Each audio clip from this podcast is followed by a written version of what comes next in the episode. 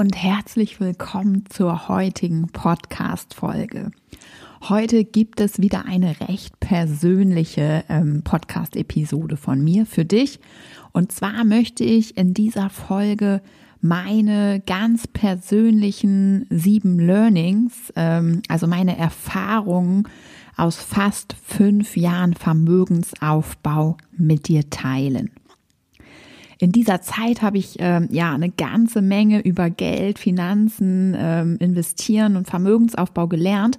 Aber ganz besonders habe ich auch sehr viel über mich und meine Persönlichkeit gelernt. Und natürlich habe ich auf dieser Reise auch einige Fehler gemacht. Rückblickend hätte ich das ein oder andere gerne anders gemacht. Ähm, ich bin ja überhaupt kein Fan davon, Dinge ähm, ja zu bereuen, quasi also so Dinge aus der Vergangenheit oder Entscheidungen auch, die man getroffen hat, weil man das ja in der Situation ähm, irgendwie nicht so gesehen hat. Aber gerade im Hinblick auf meinen Vermögensaufbau, ähm, da könnte ich tatsächlich schon ein paar Schritte weiter sein, wenn ich eben bereits vor 10, 15 Jahren über das Wissen verfügt hätte, was ich heute habe. Und das möchte ich dir auch auf jeden Fall weitergeben, mit auf den Weg geben. Also die Frage, die ich mir jetzt mal so gestellt habe, ist, was würde ich eigentlich meinem 20, 25-jährigen Ich raten? Also welche Tipps würde ich mir selbst geben, um einfach smarter und auch mit ein bisschen mehr Power ähm, mit dem Vermögensaufbau loszulegen, ohne auch an Lebensqualität einzubüßen? Und genau darum soll es jetzt in dieser Folge gehen. Also mit meinen sieben Learnings fasse ich meine Erfahrung über den langfristigen Vermögensaufbau zusammen. Und mein Ziel ist auch auf jeden Fall meiner Tochter, diese Tipps ebenfalls ähm, ja in den nächsten Jahren so zu vermitteln, damit sie eben entsprechend auch nicht die gleichen Fehler macht wie ich. Und ähm, ja, ich würde mich natürlich auch sehr, sehr freuen, wenn ich auch dich mit dieser Folge davor bewahre, diese Fehler zu begehen. Vielleicht findest du dich ja jetzt bei der einen oder anderen Sache wieder und fühlst dich auch so ein bisschen ertappt. Und ich würde sagen, wir starten. Also Punkt eins: finanzielle Bildung. Es ist einfach, wie es ist. Ohne ein gewisses Maß an finanzieller Bildung wird es mit dem systematischen Vermögensaufbau nicht funktionieren. Denn dieses Wissen, deine finanzielle Bildung, bildet einfach die Grundlage für deine Entscheidungen. Und ich meine, es gibt wirklich genug Familien, die gut oder auch sehr gut verdienen und das Geld aber einfach direkt wieder verpulvern. Und ich erinnere mich auch selbst daran, als ich zum Beispiel nach dem Studium meinen ersten richtigen Job hatte und endlich Geld verdient habe, also mehr als in meinem Studentenjob zuvor, wesentlich mehr, dass ich erstmal, ja, quasi fast alles auch rausgehauen habe, was ich verdient habe. Ähm, ich habe mir zum Beispiel viel häufiger neue Klamotten gekauft, ähm, die ich dann halt auch gar nicht alle angezogen habe oder vielleicht einmal, dann hat man die irgendwie wieder in den Schrank gehängt und ähm, dachte so, gut, irgendwann wird schon eine Gelegenheit kommen, dann zieht man das an. Und ähm, ja, ich kann nur sagen, ich habe da eine Menge Geld auf jeden Fall für Dinge ausgegeben, plötzlich ja, die mich aber überhaupt nicht glücklicher oder zufriedener gemacht haben. Also ich habe das einfach nur gemacht, weil ich eben mehr Geld zur Verfügung hatte und ja, irgendwie plötzlich schon einfach auch so das Bedürfnis hatte, ähm, entsprechend mir einfach mehr Sachen zu kaufen. Und das Geld, das ich zu der Zeit gespart habe, also es war jetzt auch nicht so, dass ich alles rausgehauen habe. Ich habe dann damals auch auf jeden Fall schon immer ein bisschen geguckt, dass ich Geld spare, aber das dümpelte eben so auf meinem Girokonto rum. Also ich hatte damals jetzt auch nicht irgendwie nochmal ein Sparkonto oder irgendwas, sondern es lief alles einfach wirklich, es ging alles auf meinem Girokonto ein und da ging es dann auch raus und ich habe auch irgendwie versucht, dann eben entsprechend immer was zu sparen sozusagen auf diesem Girokonto, einfach was Geld nicht auszugeben. Und ich kann nur sagen, zu dem Zeitpunkt fehlte mir einfach die finanzielle Bildung. Also ich wusste nicht, was ich jetzt sinnvoll mit meinem Geld anfangen kann, insbesondere auch mit dem gesparten Geld. Aber der Umgang mit Geld hat eben auch ein bisschen, äh, ja, da war auf jeden Fall Potenzial nach oben, sagen wir mal so. Und die gute Nachricht ist, dass es heute ja überhaupt nicht mehr schwer ist, sich finanziell weiterzubilden. Also Angebote gibt's da draußen wirklich ohne Ende ähm, und zwar eine Menge auch kostenfrei, kostenlos in Form von Blogs, Podcasts, YouTube-Videos. Ähm, also da kann man sich ja echt hinsetzen und richtig, richtig viel, ähm, sich richtig viel Wissen aneignen und es ist super easy zugänglich. Oder man wählt eben einfach eine Form wie beispielsweise ein Online-Kurs, wenn man nicht komplett alleine durch das Thema durch will, sondern sich eben einfach Unterstützung sucht, weil man merkt, dass man alleine nicht so richtig ähm, ja in die Umsetzung kommt und weil man die Sache auch einfach durch also zeitsparend durchziehen möchte. Ähm, also das heißt, für heute ist wirklich ähm, für jeden ist was dabei. Und die Ausrede, man weiß nicht, wo man das Wissen herbekommen soll, ähm, gilt einfach nicht mehr. Also das ist halt heutzutage nicht mehr der Fall. Also das Wissen ist da. Man muss sich eben jetzt entscheiden, wo will man das Wissen herbekommen und es dann umsetzen. Ne? Also Wissen aneignen und umsetzen. By the way, mein Online-Kurs Finanzstark, der geht ja jetzt in ganz kurzer Zeit wieder los. Die Warteliste ist jetzt auch noch für kurze Zeit geöffnet. Ähm, wenn du da mit dabei sein willst, dann sicher dir jetzt den Platz. Ähm, ganz kostenlos und unverbindlich kannst du dich in die Warteliste eintragen. Dann sicherst du dir auch den Community-Bonus in Höhe von 25 Prozent auf den gesamten Kurspreis. Und dieses Angebot gilt wirklich nur so lange, wie die Warteliste auch noch geöffnet ist. Also wenn du Interesse hast, freue ich mich sehr. Ähm, den Link findest du in den Show Notes und dann kannst du dich jetzt einfach unverbindlich und kostenlos auf die Warteliste setzen. Und das Geniale an finanzieller Bildung ist einfach, wenn du einmal dir dieses Basiswissen angeeignet hast, also dieses Grundverständnis hast, dann profitierst du wirklich ein Leben lang davon. Also diese Investition wird sich immer, immer lohnen. Also glaub mir das bitte. Das heißt, egal auch jetzt, wo du dir das Wissen aneignest und wie, es ist wirklich ganz wichtig, dass du es tust und sehe es wirklich als, ein eine, ein, als eine einmalige Investition, die du eben jetzt tätigst und du wirst davon wirklich dein Leben lang profitieren. So, kommen wir zu Punkt Nummer zwei. Bringe Ordnung in deine Finanzen. Ich will jetzt ja nicht gähnen, aber ich weiß, dieses Bringe Ordnung in deine Finanzen, das klingt jetzt nicht nach einem absoluten Fun-to-Do, aber ich habe wirklich ganz lange unterschätzt und deswegen reite ich da auch immer wieder drauf rum, wie wichtig es ist, einen Überblick über die eigenen Finanzen zu haben. Ich zum Beispiel bin schon so von Natur aus, will ich mal sagen, ein ziemlich ordentlich und auch organisierter ähm, Typ. Also ich bin zum Beispiel immer pünktlich ähm, und ja, bin halt eben wirklich immer relativ strukturiert und organisiert unterwegs. Aber beim Thema Finanzen zum Beispiel war das bei mir lange auch nicht so der Fall. Ich habe zwar nie mehr Geld ausgegeben, als ich hatte. Ähm, also ich war jetzt persönlich auch tatsächlich noch nie im Dispo. Aber ich habe ähm, meine Kontoauszüge zum Beispiel sehr unregelmäßig nur gecheckt. Also manchmal wochenlang nicht. Ähm, Briefe und Rechnungen habe ich zwar immer geöffnet und die Rechnungen wurden dann in der Regel auch rechtzeitig noch von mir beglichen. Aber es war schon so, dass ja der Ablagehaufen quasi dann immer angewachsen ist.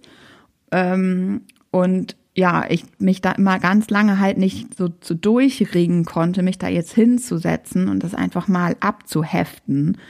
Und ähm, ich weiß auch noch einfach, wie ätzend das immer war, weil man dann natürlich ab einem bestimmten Zeitpunkt immer gedacht hat, so, oh, jetzt liegt das da alles rum und jetzt muss ich irgendwann mir voll viel Zeit nehmen und das irgendwie alles machen und ich habe keine Lust und so weiter und so fort. Dann auch das Thema Versicherung. Also ähm, ich habe mich auch ewig halt nicht um Versicherung gekümmert, die mein Vater vor ewigen Zeiten für mich abgeschlossen hat. Ähm, ich habe da nie selbst reingeguckt und ähm, mit dem Geld, das ich eben damals schon sparte, da habe ich halt auch, wie gesagt, nichts mitgemacht. Ne? Also da habe ich überhaupt nicht darüber nachgedacht, ob dass ich das jetzt irgendwie investieren könnte oder so. Es kam mir quasi gar nicht in den Sinn. Und das Problem bei diesem ganzen Thema Ordnung in die Finanzen bringen, ist einfach, wenn man das nicht macht, wenn man da nicht einmal ja systematisch rangeht und einmal so eine Grundordnung reinbringt, dann verschenkt man zum einen einfach richtig viel Geld, indem man eben in teuren Verträgen drin bleibt, obwohl es halt günstigere Alternativen inzwischen gibt. Ähm, oder es rutscht einem dann halt doch immer mal wieder eine Rechnung durch und man muss halt Mahngebühren zahlen. Ähm, und dann auch noch ein ganz wichtiger Punkt, wie ich finde, ist einfach so dieser Energiefresser. Also es kostet ja auch so viel Energie, immer so im Hinterkopf zu haben, dass man sich kümmern sollte und dass man irgendwie sich das alles mal angucken müsste, aber das halt nicht macht. Und das ist ja nicht so, dass einen das halt überhaupt nicht tangiert. Ich weiß ja selbst noch, wie man das dann immer so im Hinterkopf hat. Und ähm, ja, das frisst halt einfach Energie, also es nervt halt einfach. Und heute sieht die Sache eben ganz anders aus. Ich checke alle paar Tage meine Konten. Ich habe am Anfang ähm, einige Monate ein Haushaltsbuch geführt und kenne einfach ganz genau meine beziehungsweise unsere Sparquote.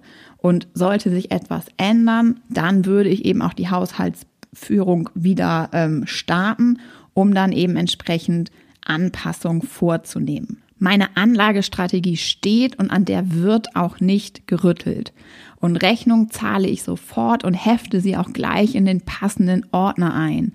Ähm, und alle Dokumente, die für die Steuer relevant sind, wandern ebenfalls in einen gesonderten Ordner.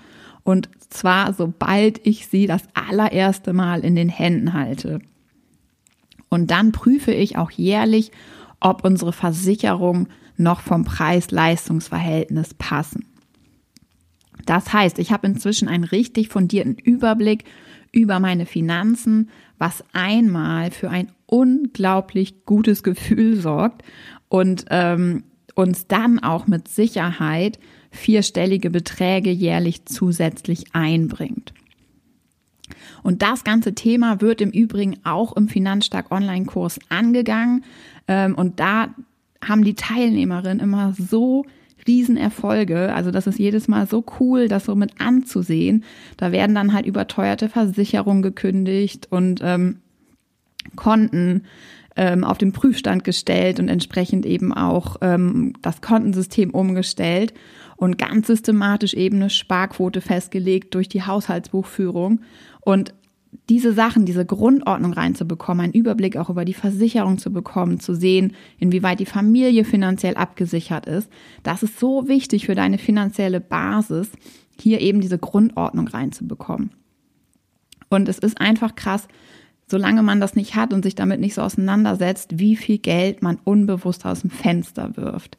Also, das ist eben ganz, ganz wichtig, dass du wirklich da einmal ein System reinbekommst und von da aus dann eben weitergehst. Dritter Punkt, die Lifestyle-Inflation. Also die Lifestyle-Inflation, die trifft, würde ich sagen, fast alle Haushalte, also ganz viele. Und die besagt, je mehr Geld reinkommt, desto mehr geben wir aus, ganz automatisch.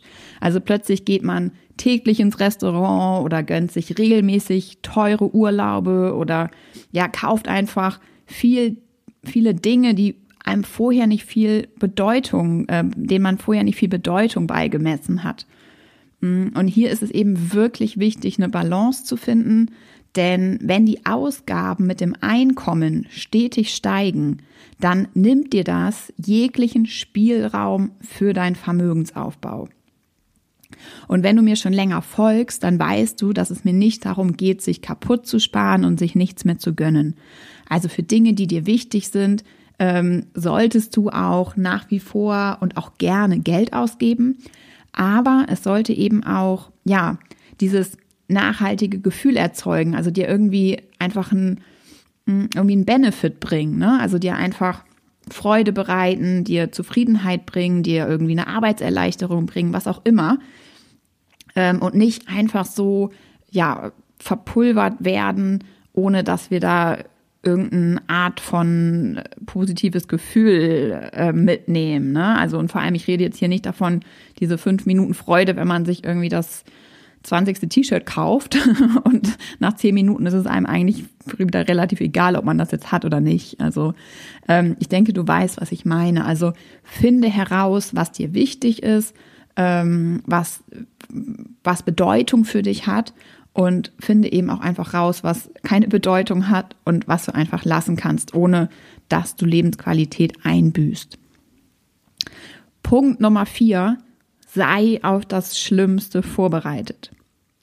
Ich persönlich bin ein ziemlich optimistischer Typ, also ich glaube, alle, die mich kennen, können das unterschreiben. Aber wenn es um dein Vermögensaufbau, um deine Finanzen geht, solltest du mit dem Schlimmsten rechnen. Also, pünktlich zum Hausbau zum Beispiel wird dir der Job gekündigt. Oder dein Konto sieht gerade nicht besonders rosig aus und du hast einen Unfall und das Auto muss in die Werkstatt. Oder in deiner Familie gibt es einen heftigen Schicksalsschlag. Es ist, wie es ist. Das Leben, wir können es nicht 100% planen und wir können solche unvorhergesehenen Ereignisse nicht verhindern, nicht beeinflussen. Sie passieren einfach. Was wir aber können, ist, ähm, unser Leben, unsere Finanzen so zu organisieren, dass uns solche Ereignisse oder Schicksalsschläge nicht aus der Bahn werfen, zumindest nicht finanziell. Was können wir da tun konkret? Also, baue dir auf jeden Fall einen ordentlichen Notgroschen auf. Also du und dein Partner, deine Partnerin, ihr solltet für die Familie ordentlich finanzielle Rücklagen auf dem beispielsweise Tagesgeldkonto haben, damit ihr auch in Notsituationen weiterhin liquide habt, äh, liquide seid, also ähm, direkt wirklich an Geld kommt, ne? also an Cash. Die Höhe eines solchen Notgroschens, ähm, ja, da kann man jetzt ein paar Faustformeln raushauen. Das kommt dann natürlich immer ein bisschen auf die persönliche Situation an. Also so 5.000 bis 10.000 Euro sind für viele so ein ganz guter ähm, Orientierungsmaßstab.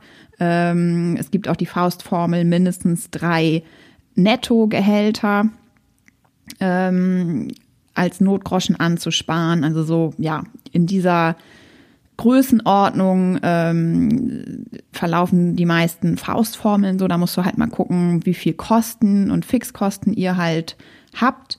Und ähm, ja, es geht eben darum, dass man guckt, dass man, auch wenn jetzt plötzlich das Einkommen wegfallen sollte, beispielsweise, dass man dann trotzdem noch drei bis sechs Monate mit den Reserven, die man eben zur Verfügung hat, noch ähm, leben kann und alle ähm, Kosten eben decken kann und auch natürlich noch weiter Essen kaufen kann und so weiter und so fort. Dann baue deine Schulden so schnell wie möglich ab. Und hier geht es insbesondere um die sogenannten bösen Schulden. Also damit sind jetzt Konsumschulden gemeint. Das sollte wirklich absolute Priorität haben. Und auch hier gilt, je geringer deine Fixkosten im Familienalltag, desto flexibler könnt ihr auf unvorhergesehene Ereignisse reagieren. Also sichere dich, deine Familie, dein Einkommen gegen existenzielle Risiken ab. Eine Risikolebensversicherung zum Beispiel ist für die meisten Familien zu empfehlen, insbesondere dann, wenn es eben einen Hauptverdiener oder eine Hauptverdienerin gibt. Kommen wir zu Punkt Nummer 5, einer meiner Lieblingspunkte, Aufschieberitis. Ich nenne das auch manchmal fucking hell. also, ja, was soll ich sagen?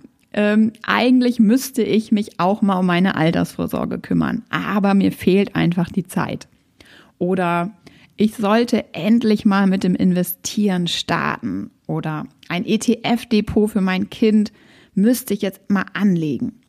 Oder oh, ich sollte jetzt wirklich mal mit dem Haushaltsbuch starten. Nächstes Jahr fange ich damit an. Oder ich sollte mich jetzt wirklich finanziell mal weiterbilden das ist jetzt eigentlich eine ganz dringende Geschichte, aber oh ja, mir fehlt einfach die Zeit.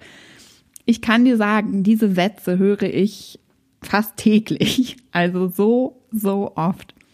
Und es geht hier eben um Aufschieberitis, ne? also die Prokrastination vom Allerfeinsten. Und ich kann dir sagen, ich kenne das so gut. Wenn ich zum Beispiel an meine Studienzeit zurückdenke, wenn Hausarbeiten anstanden und abgeliefert werden mussten, und man dann am Anfang hat man immer ewig Zeit. Also man hat er ja dann meistens am Ende des Semesters halt über die Semesterferien, die damals noch drei Monate lang waren im Sommer oder so, hatte man irgendwie die Aufgabe bekommen, zwei, drei Hausarbeiten zu schreiben in der Zeit. Und ich weiß noch, wie man irgendwann da halt saß und dachte so, oh, ich muss das jetzt machen. Und der Druck wurde dann irgendwie auch immer größer. Aber was hat man gemacht?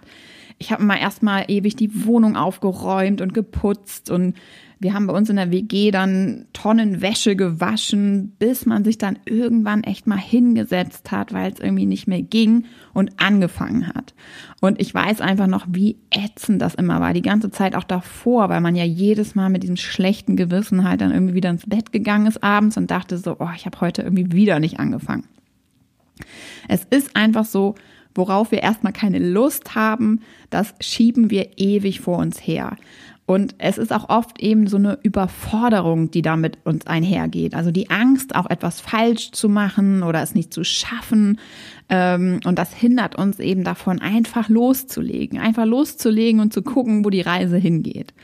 Mhm. Aber lass dir hier bitte nochmals gesagt sein, das Wichtigste ist einfach anzufangen. Und das kann dir auch keiner abnehmen. Und dein Problem wird einfach nicht kleiner, indem du es halt wegschiebst oder aufschiebst. Und falls du dich jetzt ertappt fühlen solltest und vielleicht schon seit Wochen, Monaten oder Jahren das Thema vor dir herschiebst, dann möchte ich dir heute auf jeden Fall nochmal ganz arg ans Herz legen, ähm, dass es auch absolut in Ordnung ist, sich Unterstützung zu suchen. Du musst das nicht alleine machen. Es gibt natürlich viele, die das alleine hinkriegen, die sich ähm, ja da Bücher kaufen, die sich die Podcasts anhören, die dann die YouTube-Videos verfolgen, die dann auch in die Umsetzung gehen und sich das alles so häppchenweise halt reinziehen und auch in die Umsetzung gehen. Das habe ich ja auch so gemacht. Aber das muss man nicht so machen. Es gibt inzwischen auch genug Angebote, beispielsweise eben Online-Kurse, wo man dann an die Hand genommen wird. Und das ist auch vollkommen in Ordnung, wenn man das macht. Ne? Und ähm, du weißt ja, ich unterstütze dich da auch sehr, sehr gerne dabei. Wie gesagt, die Warteliste zu meinem Online-Kurs ist jetzt geöffnet und wenn du da Interesse hast, trag dich da ein und geh die Sache an. Du kannst mir auch sehr gern eine Nachricht an hallo at schreiben und dann können wir auch gucken, ob der Kurs was für dich ist. Ganz wichtig, egal wie ist, dass du in die Umsetzung kommst und loslegst, loslegst und dann läuft es in der Regel ja auch viel einfacher, als man vorher denkt. Also es ist ja wirklich einfach so dieser Schritt, ähm, wie gesagt, den ich auch aus Uni-Zeiten noch so gut kenne, dieses Hinsetzen und diesen vermeintlich Riesenberg irgendwie angehen. Ähm, von dem her, ja, nimm es hier wirklich mal so ein, als ein ganz lieb gemeinter kleiner Arschtritt von mir, jetzt echt äh, loszulegen und es nicht noch weiter nach hinten zu schieben. So, Punkt Nummer 6. Unsere lieben Glaubenssätze. Zum Thema Mindset und Glaubenssätze habe ich ja auch schon eine Podcast-Folge gemacht. Ähm, falls du sie dir noch nicht angehört hast, dann mach das sehr gerne. Da ähm, ja, habe ich auf jeden Fall nochmal so viele Basics zum Thema Mindset und Glaubenssätze ähm, vorgestellt. Ähm, falls du dir die Folge schon angehört hast oder mir auch schon länger folgst, dann weißt du ja, dass das Thema Mindset und Glaubenssätze, ja, dass ich das längere Zeit eher so belächelt habe und ja so ein bisschen in die Esoterik-Ecke gesteckt, gesteckt habe und immer so gedacht habe, so keine Ahnung, was hat das jetzt irgendwie mit meinen Finanzen zu tun oder generell so mit mir? Aber man muss wirklich sagen, beim Thema Finanzen, Geld, Vermögensaufbau spielen unsere Glaubenssätze eine wichtige Rolle. Also das ist tatsächlich so. Und auch ich musste das ähm, ja inzwischen anerkennen und habe ganz viel gelernt, seitdem ich ähm, mich dem Thema auch entsprechend geöffnet habe. Glaubenssätze beeinflussen ja einfach unsere Handlung, ne? weil ja, das sind ja Denkweisen, die wir in uns tragen und dementsprechend bewerten wir dann ja auch bestimmte Sachen und ähm, führen unsere Handlungen dann eben darauf ausgehend auch aus. Und wenn du jetzt zum Beispiel den Glaubenssatz in dir trägst, sparen hat was mit geizig sein zu tun und du geizig sein halt einfach als extrem negativ ähm, bewertest, dann wird es dir schwer fallen, diese Linie quasi so aufzulockern und ähm, ja, mehr deines Geldes sozusagen für deinen Vermögensaufbau zu sparen. Und auch hier gilt es eben, ja, dann einfach für sich so eine Grenze zu ziehen, also sich das erstmal so bewusst zu machen, dass Sparen halt nicht gleich bedeutet, dass man geizig ist, sondern dass man eben einen Teil seines Geldes beispielsweise spart, ja, um halt Vermögen aufzubauen. Ähm, und da dann eben für sich einfach, ja, so eine Grenze zwischen geizig sein und Sparsamkeit, Sparsamkeit klar zu definieren, um dann überhaupt in der Lage zu sein, auch mit einem positiven Gefühl sozusagen ähm, anzufangen, etwas mehr von seinem Geld zu sparen.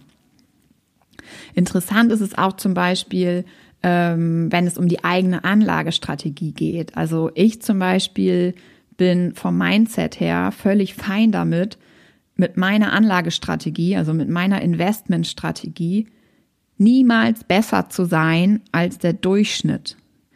Also mit meinen Renditen den Markt schlagen zu wollen, ähm, das ist einfach überhaupt nicht, quasi gar nicht mehr in meinem Kopf. Das ist nicht meine Denke, dass ich irgendwie glaube, ich müsste da noch mehr rausholen als der Durchschnitt beispielsweise.